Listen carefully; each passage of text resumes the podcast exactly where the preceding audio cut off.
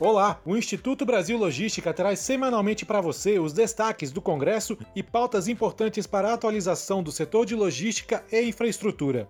O orçamento da União em 2021 prevê aumento de 10% nos investimentos em hidrovias. A informação foi confirmada pelo Ministério da Infraestrutura e divulgada pela Sopesp, mantenedora do IBL. O projeto de lei orçamentária anual de 2021 estima que os investimentos em hidrovias ultrapassem 257 milhões de reais. O objetivo é estimular o uso dos rios navegáveis brasileiros para o transporte de passageiros e cargas. Em 2019, o Brasil utilizou apenas um terço dos 63 mil quilômetros navegáveis dos rios.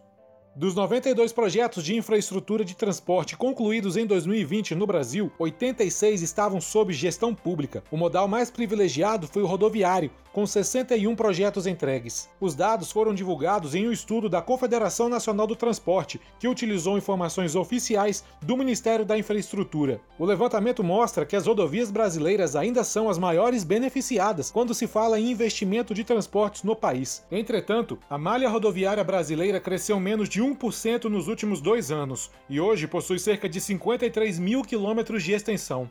Cresce a participação feminina em empresas de tecnologia, logística e engenharia durante a pandemia. Segundo o levantamento da empresa GUP, a contratação de mulheres nessas áreas cresceu até 229% no ano de 2020, o que demonstra que o Brasil caminha para a igualdade profissional entre homens e mulheres no ramo da logística. O próximo passo é aumentar ainda mais a presença feminina nos cargos de gestão e diretoria nessas áreas. O IBL parabeniza todas as mulheres por essas conquistas.